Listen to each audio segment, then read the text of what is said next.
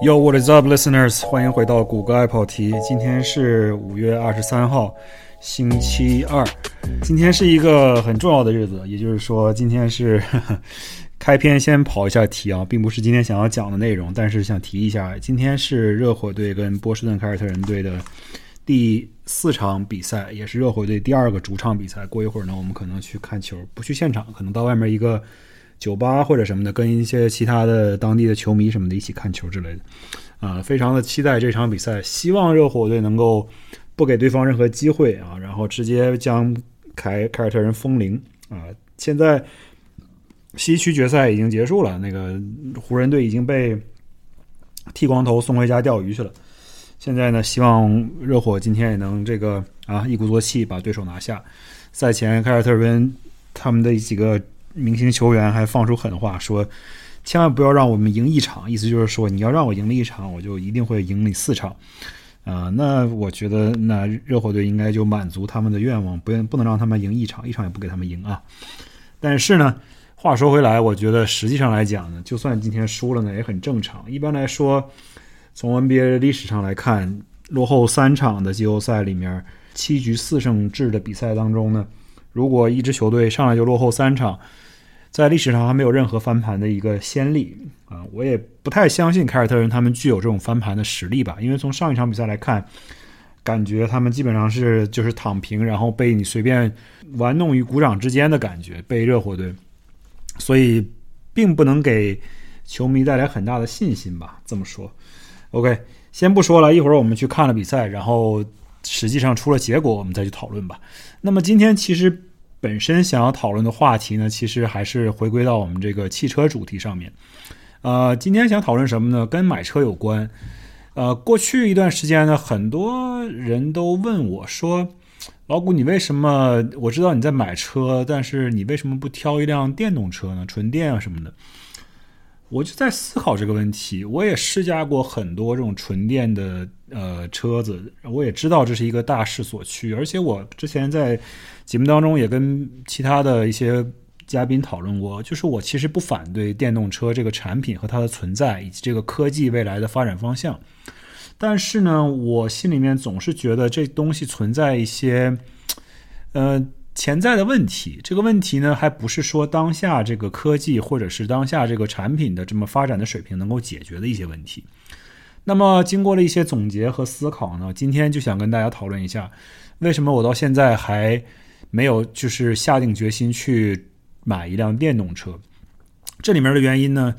呃，熟悉我的人可能会感觉有一点点惊讶。这个原因并不完全是因为我是一个这种比较老派的喜欢汽这个油车的一个人，更多的原因呢，我觉得是很实际的一些原因。而且呢，我觉得这里面还存在一些大家可能不知道的一些因素，大家可能没有把。电动车这个话题啊，把这个 concept，把这个概念啊想得很透彻。那么下面我跟大家具体来讲一讲，我为什么到现在还没有购买一辆电动车。OK，首先第一个原因，我觉得，嗯，我在开始说第一个原因之前，先说一些，呃，大家可能认为是购买电动车的一些障碍的因素，但是呢，这些因素可能并不是阻碍我去购买电动车的主要原因。那么这些因素，大家广泛讨论到的涉及到什么呢？第一个就是说这个续航里程。有些人说，哦，早期的电动车，比如说早期的尼桑这个叫做 Leaf 凌风，它的续航里程可能就只有两百公里左右。然后大家就说，哎，这个不够啊。那我要开远一点的话，尤其是在美国，你想去在外面去搞一些路由 road trip 什么的，一旦开远的话，这个就很不很不很不方便了，对吧？充电的时间又很长。这个呢，确实是一个很严肃的一个问题，这个确实存在。但是呢，现在你放眼看望去，这个市面上的这些纯电汽车呢，呃，它的续航里程其实都已经很高了。那行业领军人物，包括特斯拉这种 Model Three、Model Y 之类的这些车型，都可以轻轻松松达到三百英里以上。那这个距离其实已经足够长了。就算你去进行一些长途的这种呃路由的话呢？啊，由于特斯拉的这个充电桩系统也比较分布也比较广泛，而且做的相对来说比较成熟，它的软件跟硬件的结合，包括用它的这个呃原生的 App 去寻找充电桩的位置，怎么样设置导航，怎么样规划路线什么的，这些东西它做的都比较成熟。那这个呢，可能就涉及到一会儿我们说到的一个问题。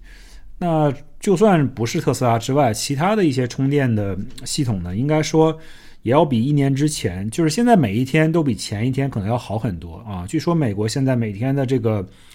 大概充电桩上线的速度不限于特斯拉啊，就是所有的充电桩加在一起，每天呢大概有五十个充电桩就是全新上线。所以说呢，这个速度是在这儿的，它并不是说一个飞快的速度，但是至少它是每一天都比前一天要好一些的。所以说，续航的这个里程啊，应该不是一个主要的一个为难的因素。啊，对我来说，我相信对很多人来说也不是一个为难的因素。因为如果你大部分人开电动车去上下班通勤的话，或者上学，或者接孩子，或者 whatever 这种短途的交通的话，数据上来看，你一天最多就开三四十个英里就已经足够了，啊，往返的话，以及做一些你日常的一些购物啊、超市啊、买东西啊，所以你每天使用这个续航里程可能不到它的十分之一，对吧？如果你的车续航里程比较长的话，所以说这个并不是一个根本上的问题。那么还有一个问题呢，大家可能会说，哦，现在的这个 EV 它的呃属于。产品的比较早期，然后它可能存在很多的产品质量问题，呃，我觉得这个可能是一个考虑，但是呢，我觉得它也不是一个主料的考虑，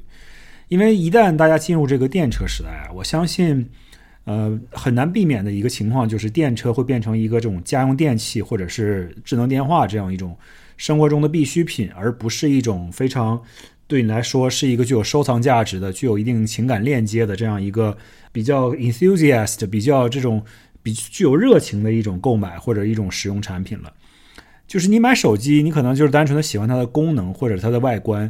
你可能不会觉得说，哦，我这部手机是用来收藏的，我要用它一辈子。很多人过去买车，在买油车或者一些比较传统的车型的时候呢，是具有这种情感链接的。像我买的车，比如说我之前这部呃老萨博，就开了很多年，一直没有扔，因为这是我第一部车，而且是我小时候想买的一辆车，它就有很多这种情感的因素在里面。啊，你也不能否认，就是说未来可能有一些年轻人，他从小就喜欢电车，然后他可能会购买一辆电车，但开很久。但是呢。我觉得其实还是要承认，大部分的人买电车呢，可能开个两三年，觉得这个东西差不多过了保修期，然后觉得自己使用的这个日子已经差不多了，然后接下来市场上有更新换代新的产品了，你可能很自然的就会去更换到下一代产品。那么这个时候呢，这个汽车的产品呢，更像是一种呃比较容易消耗、比较容易更更迭的一种消费品，就跟你手中的手机一样，大家现在使用智能机基本上。只要你的经济水平还可以，你可能每三五年就换一次手机。我可能都说多了啊，很多人可能每出一代新的 iPhone 立刻就会换，每出一代新的三星可能立刻就会换。我这个人可能两三年换一个手机，我都觉得我换的算是比较慢的了，在我的同龄人当中。那我相信很多人肯定换得更快。那这是另外一个原因，大家可能公认的觉得哇，这个车的产品可能质量存在问题，或者是它的品控做得不好。那么，假如你只开这个车一两年，你可能也不会太介意这个事情。我觉得，说到真正的让我呃可能会忌惮去购买一个纯电车或者是一个这种新能源汽车的原因呢，接下来说这个真实的原因啊，真实原因，我觉得最重要的一点可能是钱，就是价格。那虽然说不是说。这个价格是高到让我买不起，有一些车确实咱也高到让我们买不起，就是有一些让人不能理解的价位。比如说，你买一辆这个通用集团最近推出的这个悍马 EV，首先这个车就很贵，其次这个车就很大。悍马这个品牌大家也知道，最早是出自于美国军队的这么一个军用的运兵车啊，它的体积很大很宽，目的呢是为了里面能放很多的人，装很多的设备。那后来呢？把这个品牌民用之后呢，依然保持了它这种比较宽体的设计，然后呢，它的车也比较耗油。现在呢，做成了纯电之后呢，虽然解决了耗油的问题，但是呢，如此大的车，在我很早很早的以前的一个播客里面就说了，你这么大的车存在于路面上，本身就是第一对资源的浪费，第二对行人来说是一种很大的危险，第三。你对所有的路面、对所有的这个 公共设施本身造成的损耗也很大。我并不是说我特别反对他将悍马做成一个 EV。我觉得这个是一个相对来说，呃，如果你要两害取其轻的话，这是一个相对来说比较好的方向，对吧？因为毕竟你砍掉了一个油老虎，但是呢，你救活了一个这种比较传统的、有一定经典意义的、有比品牌价值的一个品牌，也就是悍马这个品牌，把它做成个 EV 呢，至少你不太污染环境。我说不太污染环境，这里面是有一定的原因的，一会儿我们会讲。那说归根结底，这个价钱呢有点太高了。你要买一个同样的卡车或者大型的 SUV 呢，你是完全不需要花这么多钱呃，同等来讲，你比如说你现在 EV 的一些产品，有市场上出售的有售的一些 EV 产品，我是仅限于在美国这个。不好意思啊，我是仅限于在美国这个语境当中啊。当然，在中国有很多这种廉价的 EV 可以供你选择，在美国呢，其实这种选择相对比较少。嗯，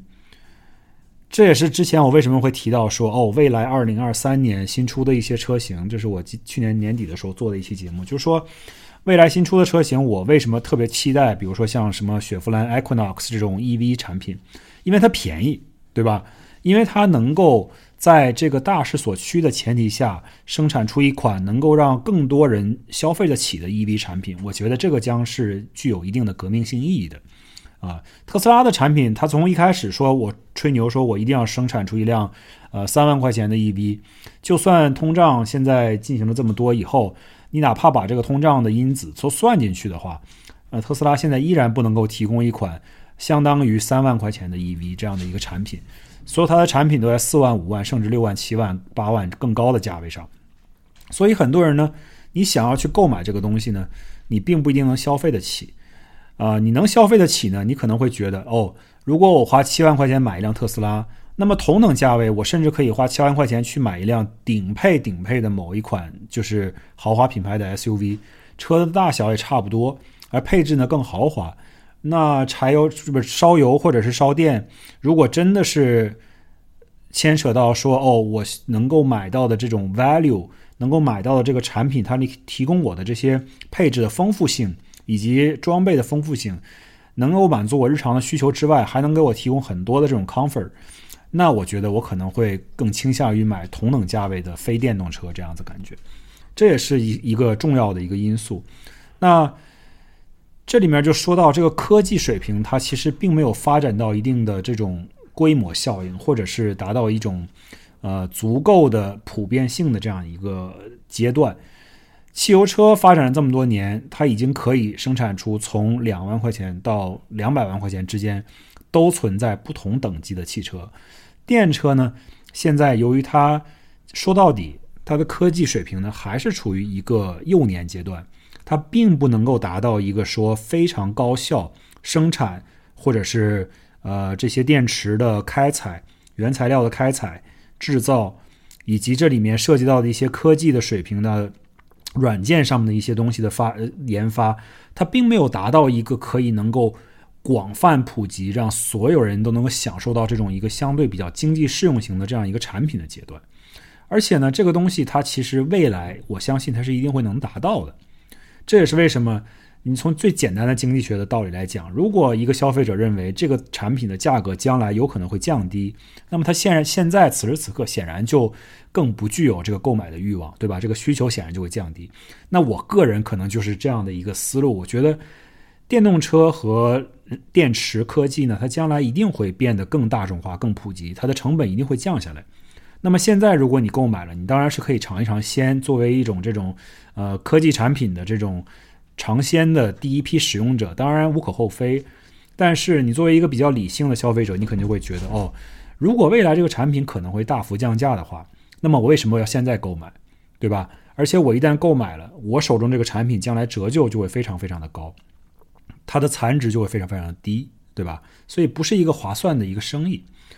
这是其中一个很重要的原因。那么伴随着这个原因呢，其实之前在美国有推出一些这种联邦政府啊帮助大大家购买 EV 的这种啊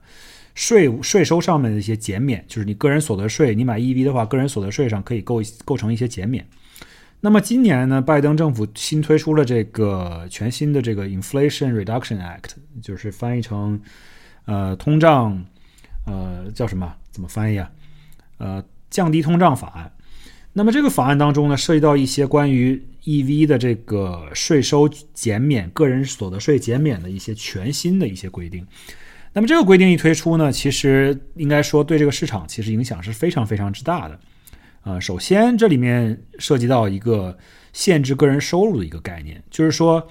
最高级别的这个个人收收入的呃税收减免呢，依然是七千五百元，跟之前的法律呢是相同的。但是呢，这里面涉及到一些比较全新的一些 qualifier，也就是限定的一些条件。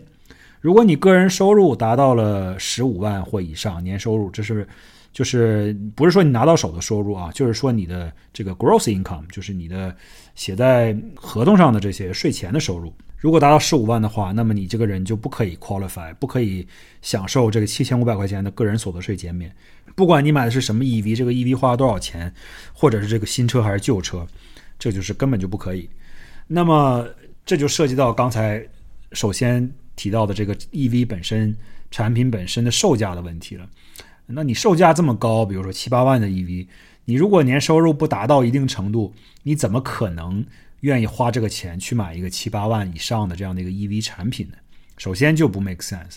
当然了，你也可以说说，如果一个人赚了这么多钱，然后他一年能花这么多钱去买一辆车的话，他可能完全不在乎这七千五百块钱的税收减免。但是呢，我想说的是，重要的是你要给人一些这样的 incentive，因为大家都明白，现在的这 EV 产品啊，本身就比油车的同等竞竞品它就是贵，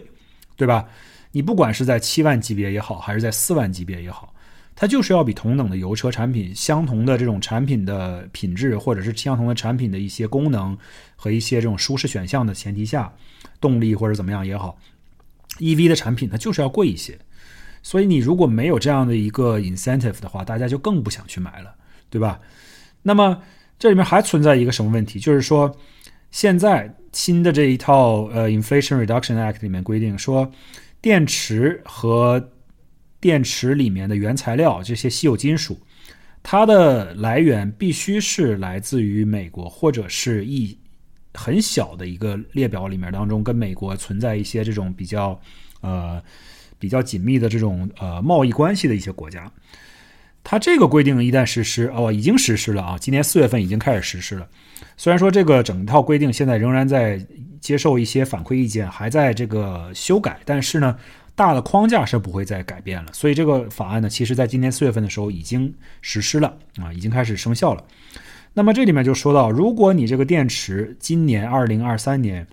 你这个电池的稀有金属的百分之四十，至少百分之四十要来自于美国。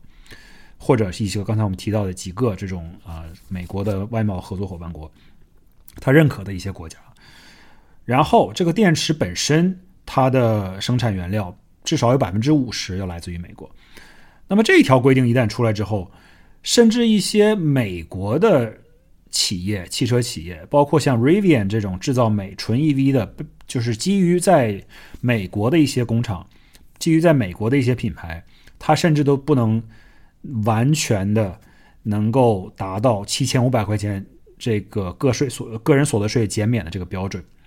你看一下现在美国政府发布的列表，就会发现，就连 E Rivian 生产的汽车，它也只能享受一半的个人所得税减免。它并不是说完全不享受，对吧？就是因为它电池里面的一些呃稀有金属原原料的来地来呃产地呢，并不符合它这个要求，所以它并不能享受。这个百分之百七千五百块的这个个人所得税减免的这么一个优厚待遇，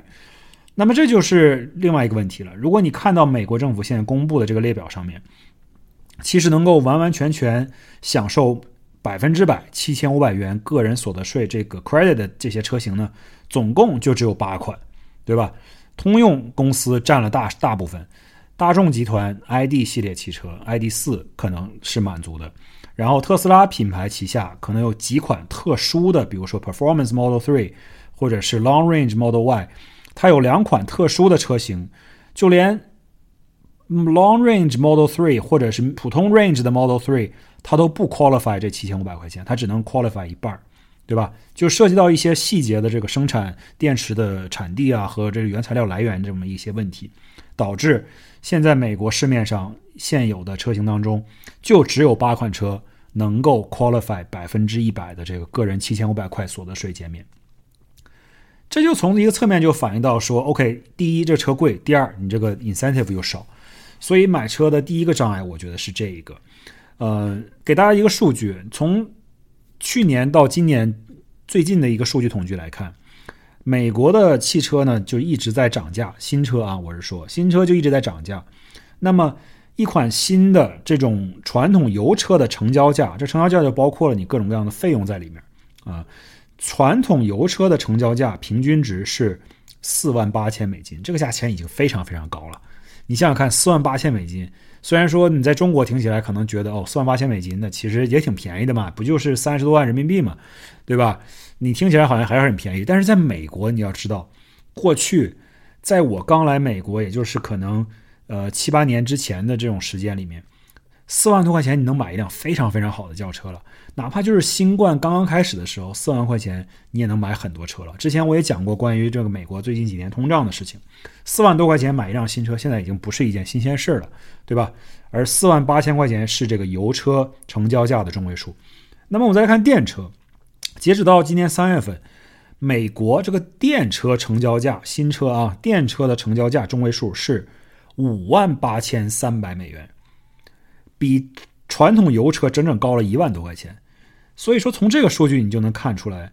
电车它本身啊，同等级别的东西来讲，它就是要贵一些。它产品的这些 offering，就是不同的厂家给你提供的这种产品的这种多样性，相对来说也少一些，对吧？可能他们都趋向于，尤其是一些初创品牌，他们的策略通常是哦。我这个 first to market strategy 一定是一个比较高端的 EV 品牌，比如说最早期特斯拉推出的就是特斯拉 Model S，也就是说大型的这种豪华型轿车。那 Rivian 也是一样，上来就推出了这种顶级的这种卡车、顶级的 SUV。然后包括很多这种 EV 公司，他们其实都是这样的一个策略，包括 Lucid 一上来就是这种 Lucid Air，然后是它的这种 performance model 一上来就是一千多匹马力这种感觉。慢慢的他们会推出更丰富的产品。要推出一些可能更廉价的、更经济型的一些产品，但是此时此刻，我们还处于一个这种很多初创企业在刚刚进入市场的这么一个阶段，或者是刚刚进入市场一两年、两三年这样的一个阶段，它还在主推一些它的高端车型，一些利润率比较高的、比较容易见到就是回头钱儿的这样一些产品，而且呢，生产对于生产的这种产量要求不是特别高的产品。对吧？它还没有到像特斯拉这种生产大量 Model Model 三可以走量的这样一个级别，那么这样就导致整个市场上所有的 EV 产品，它们的价格普遍就趋高一些，这是我觉得非常非常重要的原因之一。那么非常非常重要的原因之二，对我来说，其实 EV 呢，它是怎么说呢？它更多的是一个呃硬件设施的一个问题，基础设施的一个问题。那像我刚才说的，就是美国目前来讲，过去一年当中好像是每天新增大概五十个充电桩左右的这样的一个速度。但是有一些科学家就研究说，如果美国想要达到政府想要推广那样，就是说二零三五年或者二零三几年，我要达到所有的新车只能是电车，不能是汽油车了。包括加州政府也推出这样的政策，说。有一些科学家就研究发现说，如果你想要达到这样的一个结果，二零三零年或者二零三五年达到这样的一个你想要达到的一个目标的话，那么你今天开始必须每天增加充电桩的数量是每天至少四百个，也就是说，你按照原你现有的速度要提升七倍，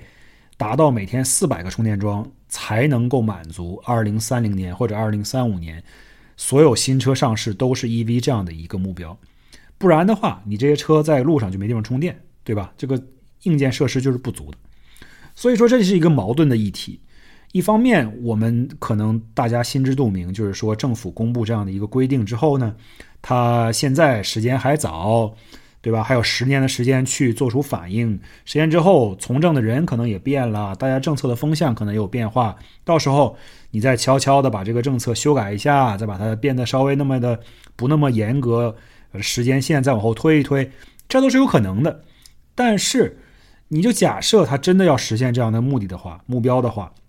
那么你今天的这种硬件设施，充电桩，尤其是充电桩这样的硬件设施，包括供电网，其实。充电桩只是硬件设施、基础设施的一部分。你每天生产四百个充电桩，每天安装四百个充电桩之后，它的背后必须要有一个庞大的、一个成熟的、一个能够支持这么大一个体量的充供电系统的一个支持，对吧？如果没有这样一个电网和供电系统支持，你每天装四百个充电桩也是白费，对吧？所以这个也是一个很重要的问题。就是虽然说，如果你现在是一个特斯拉车主，你在路上可能并不存在一个充电焦虑的问题，但是依然存在很多其他品牌的车主，你去到一个充电桩，第一，这个充电桩可能在一个很偏远的地方，不适合你的路线；第二，你去到一个充电站，会发现，比如说十个充电桩里面有五个已经坏了，当时可能是正在维修或者怎么样的下线了，或者不接受你的信用卡，就 somehow 没有办法 function，没有办法给你的车充电，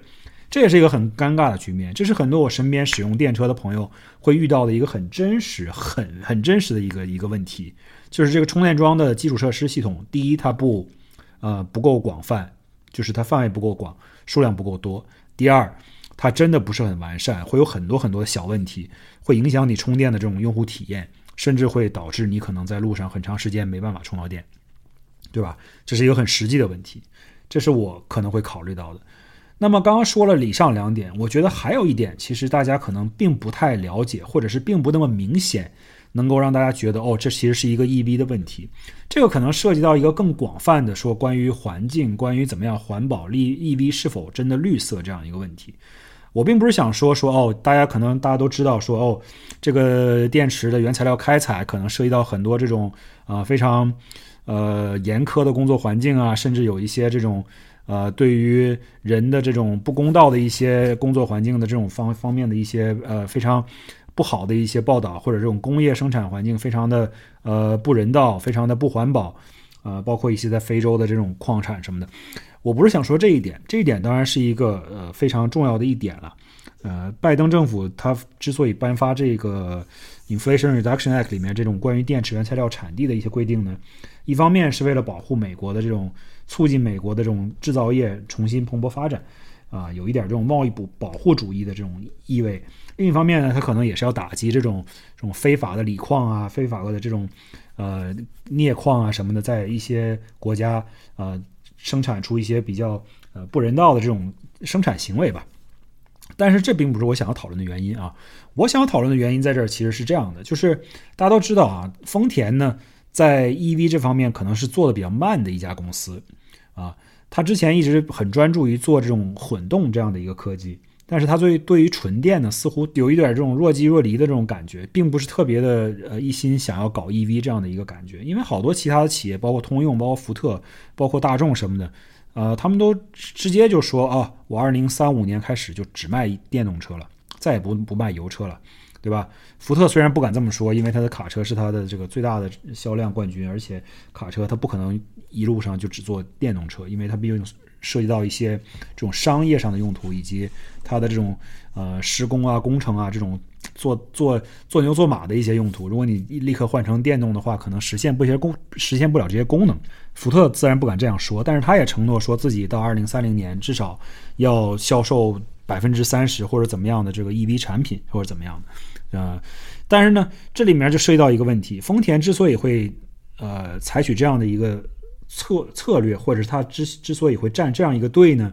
其实是有它的原因的。啊，前段时间，前不久，大概两个月之前，丰田的一个这个呃，他公司内部的一个很高层的一个科学家，就是关于汽车呃电池方面的一个科学家吧，呃，接受采访的时候发布了一些这样的一些内容。他说，大家可能想不到，就是说。关于电动车，它本身存在的目的是什么？你存在的目的当然是为了环保，对吧？你为了节约这个减少排放，这是各个国家，欧盟、中国、美国、世界各种大国都会去强调的一件事情。就是说我之所以要推 EV，是为了减少排放，对吧？这个最重要的一个标准。那么，如果你想要减少排放的话，其实还有另外一个思路。现在的 EV 呢，它的追求都是更长的这种 range，更长的这种呃运行里程，电池的里程，对吧？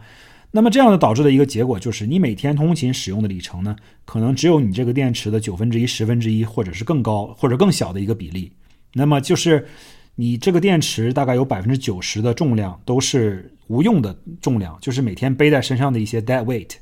对吧？这是一个很现实的问题。那么说，如果你假设你现在锂电池的这些原材料是有限的，你把这些东西 either 就是选择一，你就是把这些有限的电池放在一辆大型的 EV 上面，比如说这个 EV 可以跑五百英里这样的一个续航里程。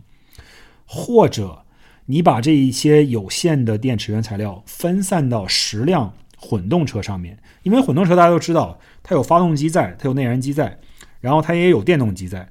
同时呢，它的电池体积呢就是小很多，对吧？现在很多电市面上的这种插混车呢，比如说，呃，美国一些，比如说什么丰田的 RAV4 之类的，它的纯电续航里程呢，可能只有四十英里左右，四十英里多一点儿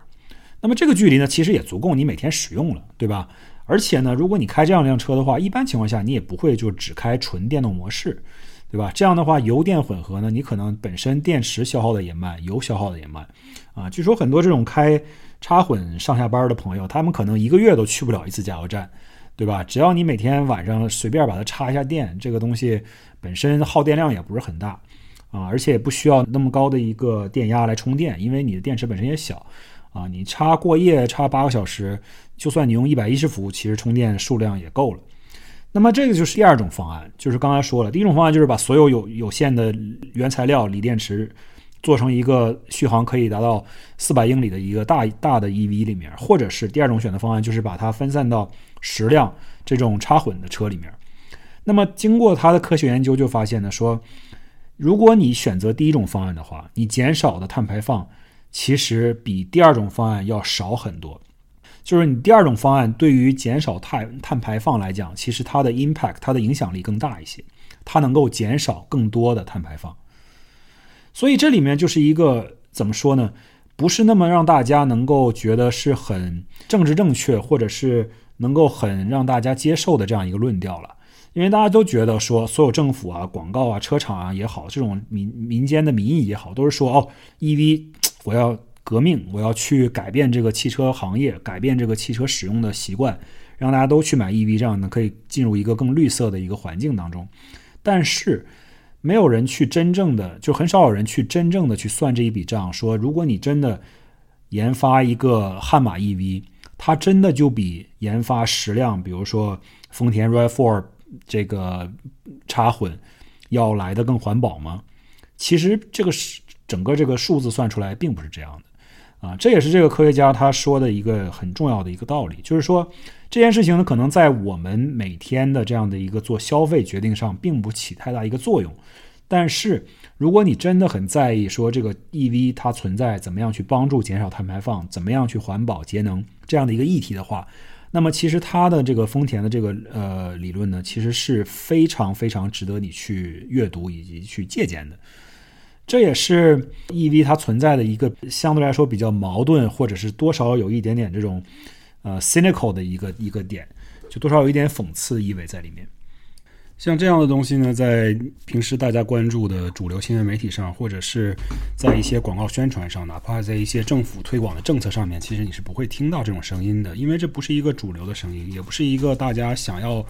这个世界朝着这个方向发展的一个趋势。但是呢，这是一个不能。就是不能忽略，或者是不可以去否认的一个事实吧。呃，这只是一个怎么说呢？说到底，这只是一个非常非常间接的一个原因吧。我觉得很多人买车可能都不太会考虑到说，哦，我这个车的社会价值和对于地球的环境价值有多高。很多时候，其实还是看你自己的需求吧。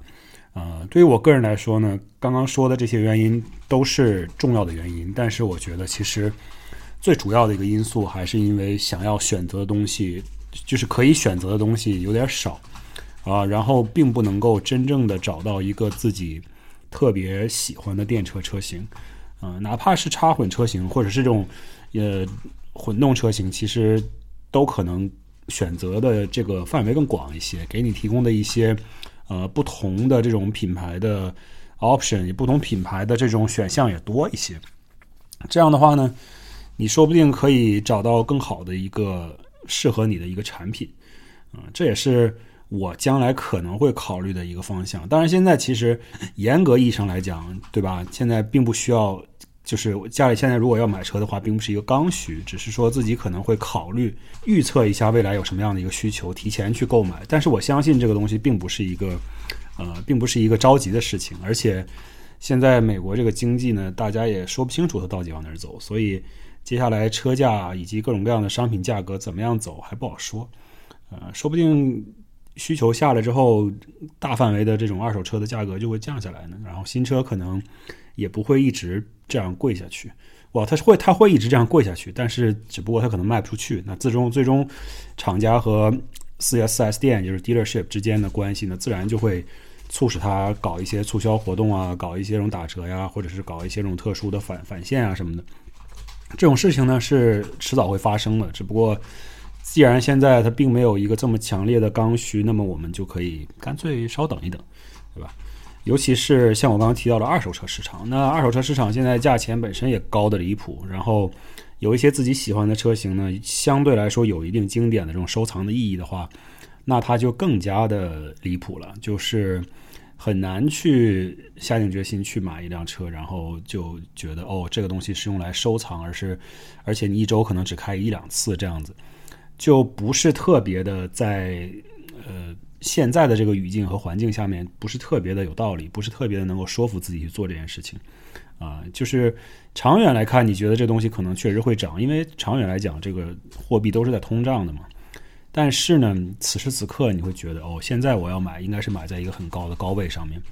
需求这个东西，说不定过一段时间可能就会下来了。这个东西不可能大家。永远都是，就是不能说永远吧，不可能说大家在经济这样放缓的一个前提前前提条件下，大家依然有这么强的消费能力。这个强力的消费能力能持续多久？我觉得是一个很重要的问题。Anyway，越说越远了。今天主要讨论为什么不买 EB 这件事情。By the way，刚刚这个去其实已经看完了热火队的第四场比赛，现在已经是第二天早晨了。然后我们也知道 热火队刚刚已经输掉了第四场比赛。不过也不要紧，反正现在还是三比一，有的是机会可以去，呃，收掉这一场比赛。希望这个比赛，呃，可以打得精彩吧。我觉得不希望他越，已经不能希望说这个比赛快快收官了，但是就希望这个比赛打得精彩好看吧。昨天到最后可能稍微已经有一点拉胯了，到第四节的时候都已经有点像上一场两队的角色反转的感觉，就有点被放弃了，打成垃圾时间了。Anyway。那今天就先到这儿。我们今天讨论议题其实也很简单，就是想跟大家分享一下这方面的一个话题，因为经常会被问到这方面的事情，以及这个事这个话题呢，确实也是现在比较热议的一个话题。然后很多内容呢，可能大家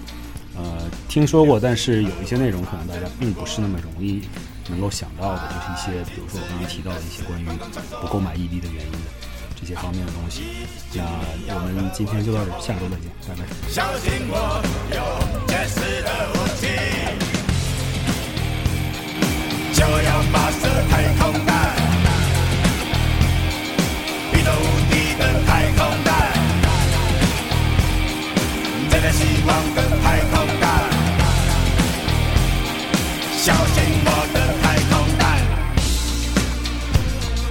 现在已经西元二。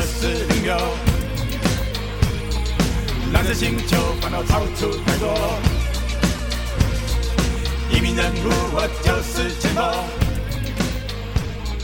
新的世界重新来过。